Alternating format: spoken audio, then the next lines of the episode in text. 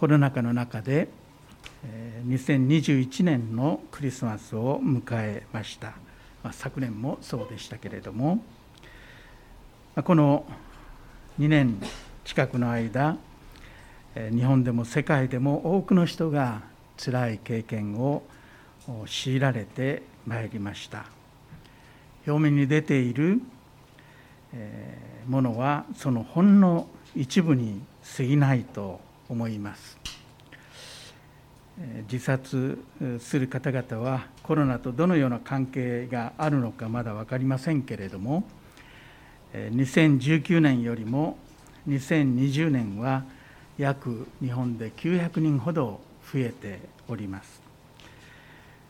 今年の数字はまだ出ていません。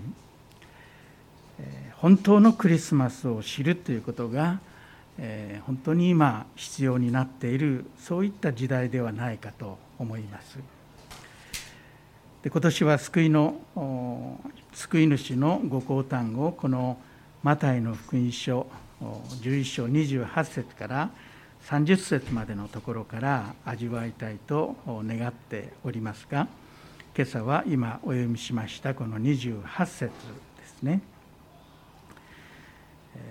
す、べ、て疲れた人重荷を負っている人は私のもとに来なさい。私があなた方を休ませてあげます。イエス・キリストの呼びかけです。すべて疲れた人重荷を負っている人というのは私たちすべての人間の状態を表しています。人間の疲れと労苦の根本的な原因は私たちが創造者である誠の神様から離れているということにあると、まあ、聖書はそう教えていますね。神様は万物の創造者であられます。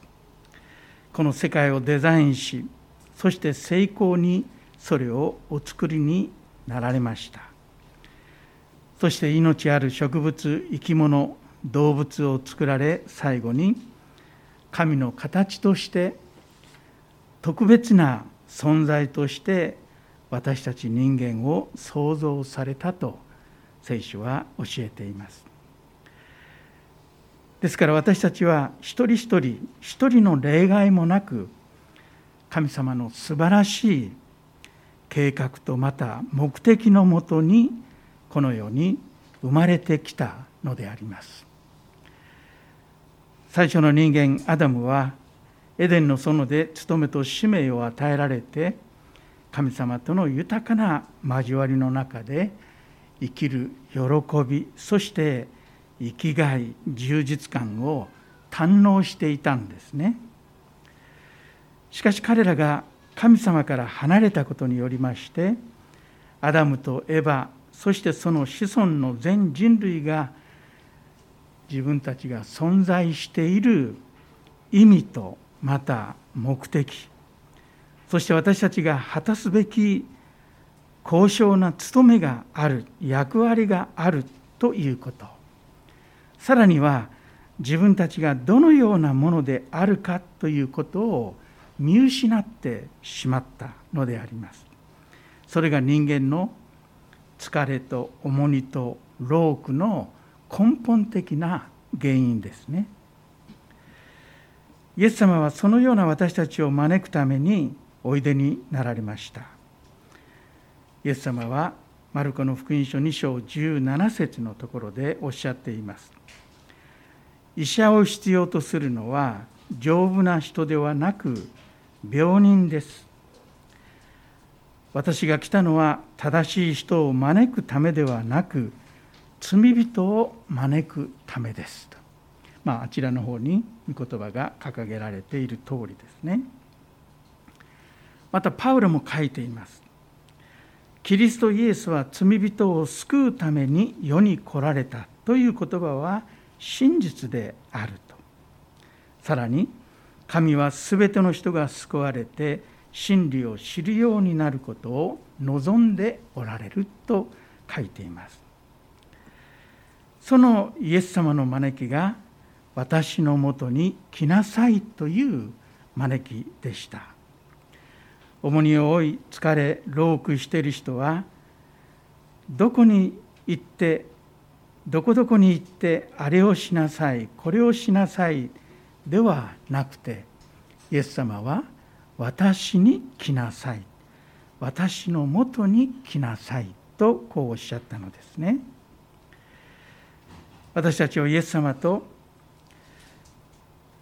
このイエス様の招きの言葉を聞いてイエス様と語りかけてイエス様のところに行くように招かれております。そうすることによって私たちは人と人との人格的な関係の中に生きておりますように神様との交わりの中に人格的な交わりの中に生きるようになるのですね。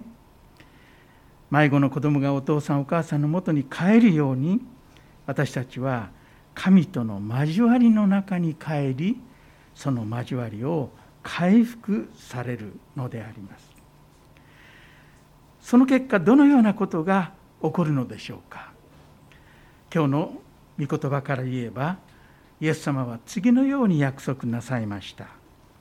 私があなた方を休ませてあげます。私のところに来なさい。私に来なさい。私があなたを休ませてあげます。イエス様との人格的な交わりと関係が生まれますと休みが与えられるというんですね休みの状態になるということもできると思います。ではイエス様が約束されたこの休みとは一体何でしょうか？イエス様は続けてこの29節の言葉も語っておられますけれども聖書で言えばその次のページになりますね。その29節には「私は心が柔和でへりくだっているからあなた方も私のくびきを追って私から学びなさい」そうすれば魂に安らぎを得ます。とこうなっています。この29節の最後に魂の安らぎとありますけれどもこの安らぎという言葉は28節の休ませます。というこの言葉と同じ言葉です。動詞と名詞の違いだけです。イエス様のところに行く人に約束されているのは休みでありそれは別の言葉で言えば魂の安らぎということができます。私たち人間にはさまざまな必要がありますけれども最も私たちが必要としているものの一つはこの休みあるいは魂の安らぎだと言ってよろしいかと思いますね。そこでイエス様から来るこの休みと安らぎについて少し考えてみたいと思います。私たちはよく休みという安らぎというものをこの誤解してしまうことがあると思いますね。ある時イエス様は一つの例え話をお話になられました。それは人間の貪欲を戒めるための例え話だったんですけれどもその例え話の中に一人の農夫が出てまいります。非常に豊かな農夫。けれども愚かだった農夫の例え話ですね。ルカの福音書の12章16節以降に書いてある例え話です。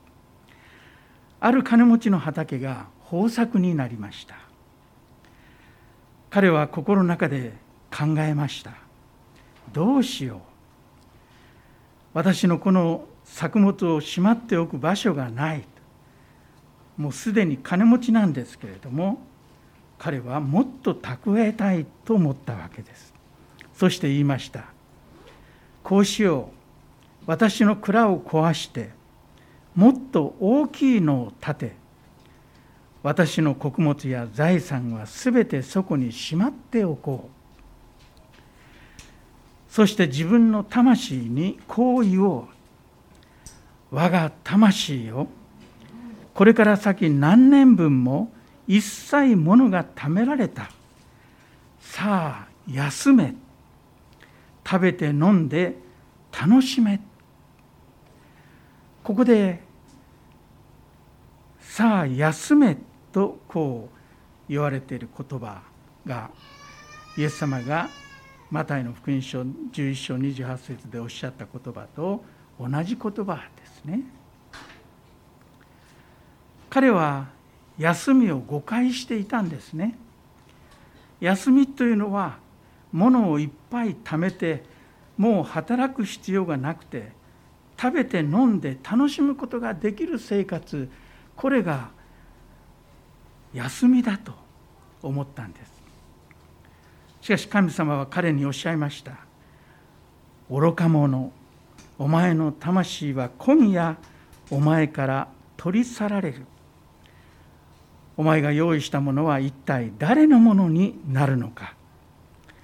自分のために蓄えても神に対して富まないものはこの通りですとおっしゃいました。でこの例え話の中でイエス様は農夫に我が魂をこれから先何年分もいっぱいものが貯められた。さあ休め。食べて飲んで楽しめと語らせておられます。農夫は自分に対してさあ休めと言いました。そう考えたというのです。この農夫の休みはもう私は働かなくてもいい。もう生活の心配もお金の心配もしなくていい。これから遊んで暮らせるほど金銭的に豊かになった。これから休めるというのがこの農夫の考えた休みでした。そして多くの人はこのような休みを今も求めているのではないでしょうか。神様そんな休みを私たちにくださいと神に求めている人もいるでしょう。しかしそのような休みは魂の安らぎにはならないんですね。つまりイエス様が与えてくださる休みとはちょっと違うということです。この農夫は別の言葉で言えば安心と平安を混同していたのではないかと思います。平安と安心、まあ、ギリシャ語では同じ言葉ですけれども安心と平安よく似ていますね。しかしよく考えてみますと全くこれは別のものです。この農夫は収穫を新しい蔵に収めてもう明日の心配はないと安心しました安心はしたと思いますしかし彼には平安はありませんでした。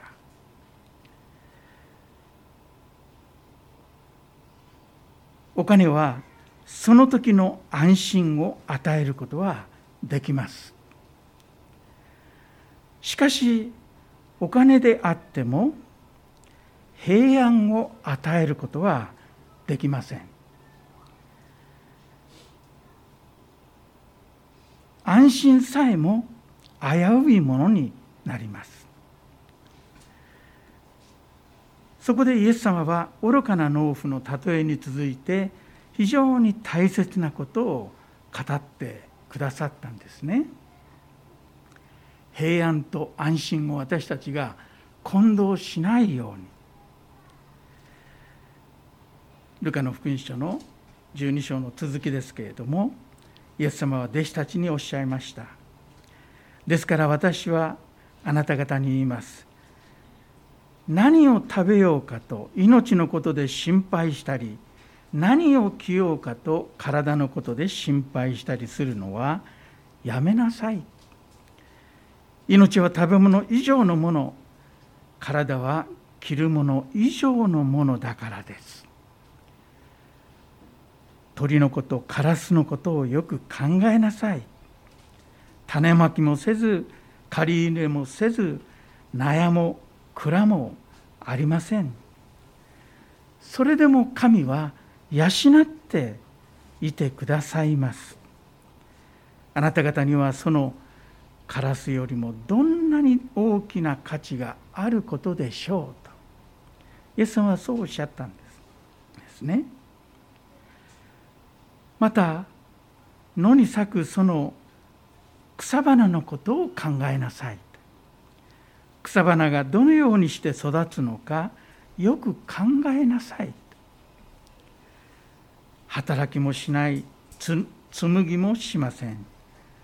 しかし私はあなた方に言います。映画を極めたソロモンでさえこの花の一つほどにも装っていませんでした。今日は野にあって明日は炉に投げ込まれる草さえ神はこのように装ってくださるのならあなた方にはどんなによくしてくださらないことでしょう。くださることでしょう。そして結論として生活に必要なこれらのものがあなた方に必要であるということはあなた方の父すなわち神様ですね。あなた方の父が知っておられます。むしろあなた方は御国を求めなさい。そうすればこれらのものはそれに加えて与えられます。そうイエス様は教えてくださいました。ここに平安と安心の違いを見ることができます。カラスのことをよく鳥のことを考えなければなれません。彼らは種をまくこともしません。借り入れもしません。悩む蔵もありません。また野にある草花のこともよく考えなければなりません。野の一輪の花は映画を極めたあの旧約聖書に登場するソロモン王よりも美しい麗しい装いをしていたとしているとイエス様はおっしゃいます。イエス様はこの愚かな農夫のことから何を教えようとされたんでしょうか？これらのものがあなた方に必要であることはあなた方の父が知っておられます。むしろあなた方は御国を求めなさい。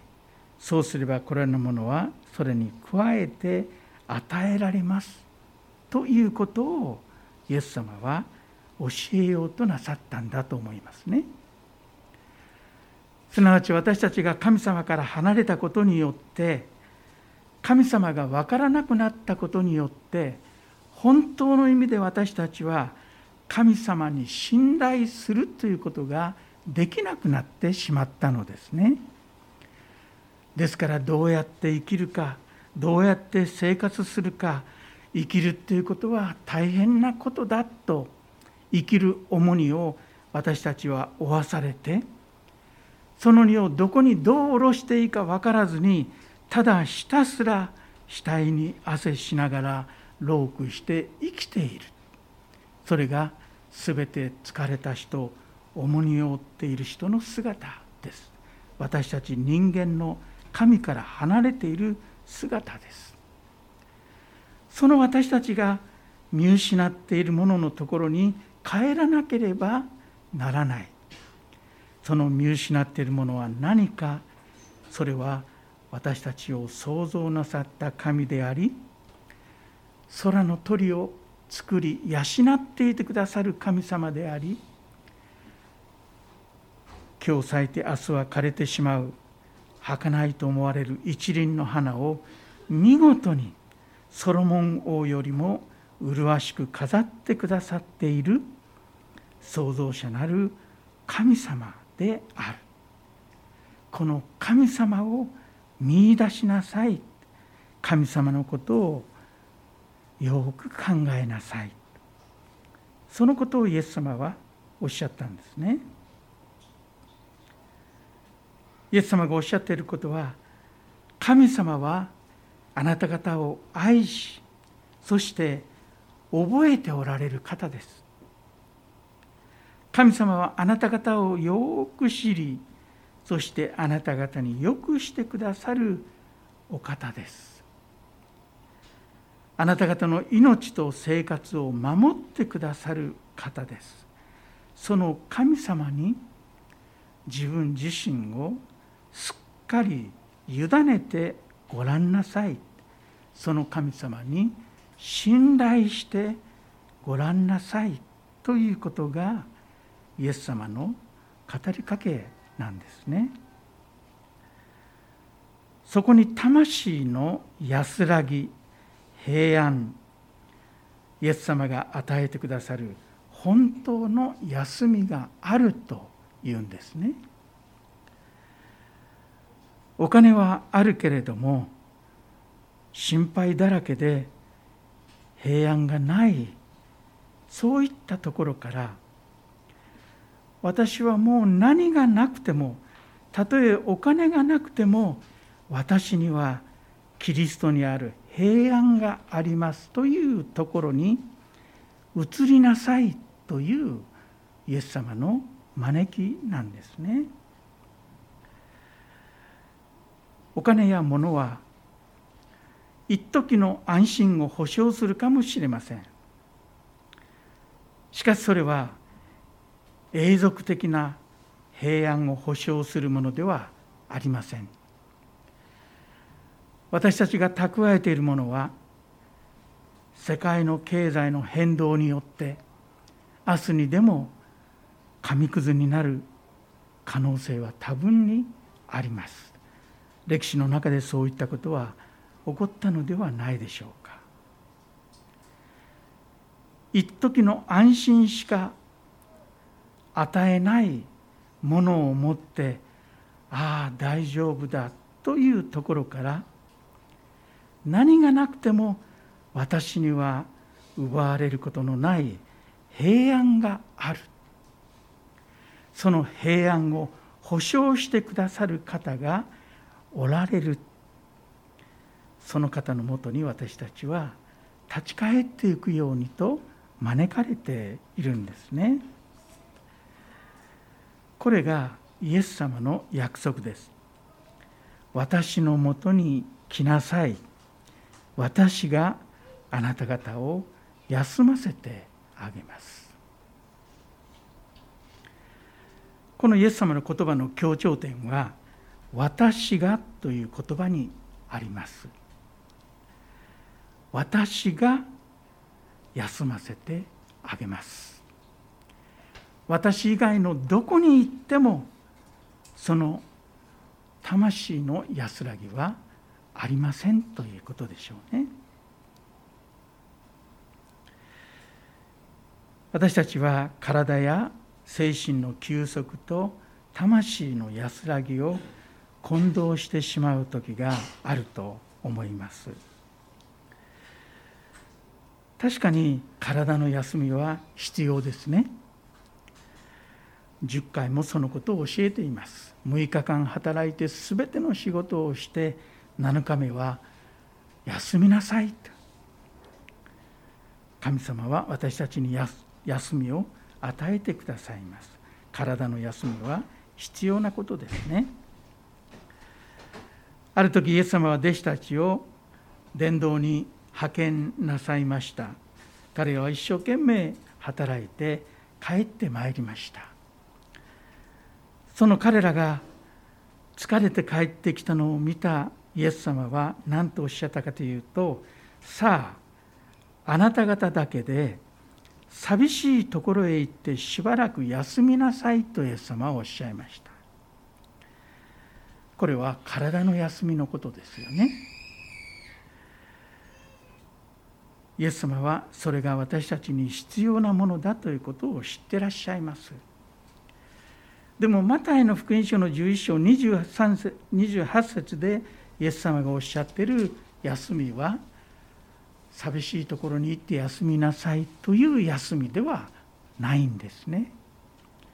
神様と交わることによってのみ得られる魂の安らぎのことであります。こっちの方が体の休みも必要だけれども私たちにはもっと必要なものだ最も私たちが必要としているのは体の休み以上の休みだということです。今朝も朝早く起きたら大変なニュースが入っておりました。どういう事情か分かりませんけれども一人の女優が歌手が死んでしまった。何があったのか分かりません。心が痛みますよね。体の休み以上に私たちが最も必要としているのは心の安らぎです。まあ休みということであれば私たちもそれを健全にとっていかなければならないと思いますね。どっかに行って静かに休みたいと思う。そしてそうする。よく食べよく寝てリラックスすれば私たちの体は回復していきます。しかしそれだけでは決して十分な休みにはなりません。その休みが真の休みになるためにはそこに神様との交わりがなければならないんですね。ですから私たちが休みを取ってどっかに出かけて静まっていてもそこで私たちは神様の方を向いて主よ休みを取ることができて感謝ですと言って私たちの心を神様に向けていくんですね。どんな静かな環境のところ素晴らしい旅館でもホテルでもリゾートでも行って素晴らしい環境に身を置いてもそこに神との交わりがなければそれは私たちは必要な休みのごく一部をただ確保しただけになってしまいます。休みが真の休みとなるために主よこの休みを与えてくださったことを感謝します。と言って神様に静かに語りかける。そして神様に行く。神様との交わりが必要です。そのことによって神との関係がより深くより親しくより強くされていきます。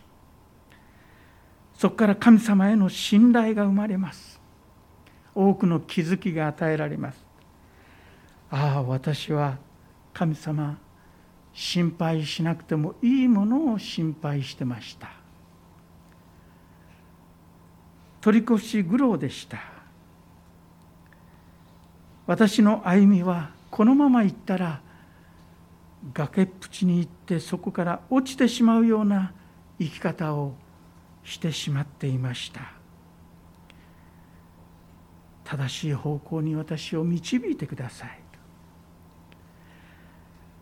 誰にも愛されていないと思っていましたが私は今もう一度私の存在を大きな手を広げて受け入れ認めてくださっている大きな神の愛があることに改めて今気づきましたそうして私たちの魂はどんどんどんどんリフレッシュされていきますね。そうすると私たちの人生の中にいろんなさざ波が起こっても嵐が来てももはや何者も揺る動かすことのできない魂の安らぎが私たちに保証されていくんですね。それがイエス様が私たちに与えてくださる魂の安らぎですこの魂の安らぎを持って初めて私たちは波風のあるこの世界を生きていくことができるんですね皆さんもそのような休みをご存知でしょうか？経験しておられるでしょうか？どうぞ私に来なさいと言って招いて待っておられるイエス様のところに行っていただきたいと思います。そこでイエス様にどうぞお話しください。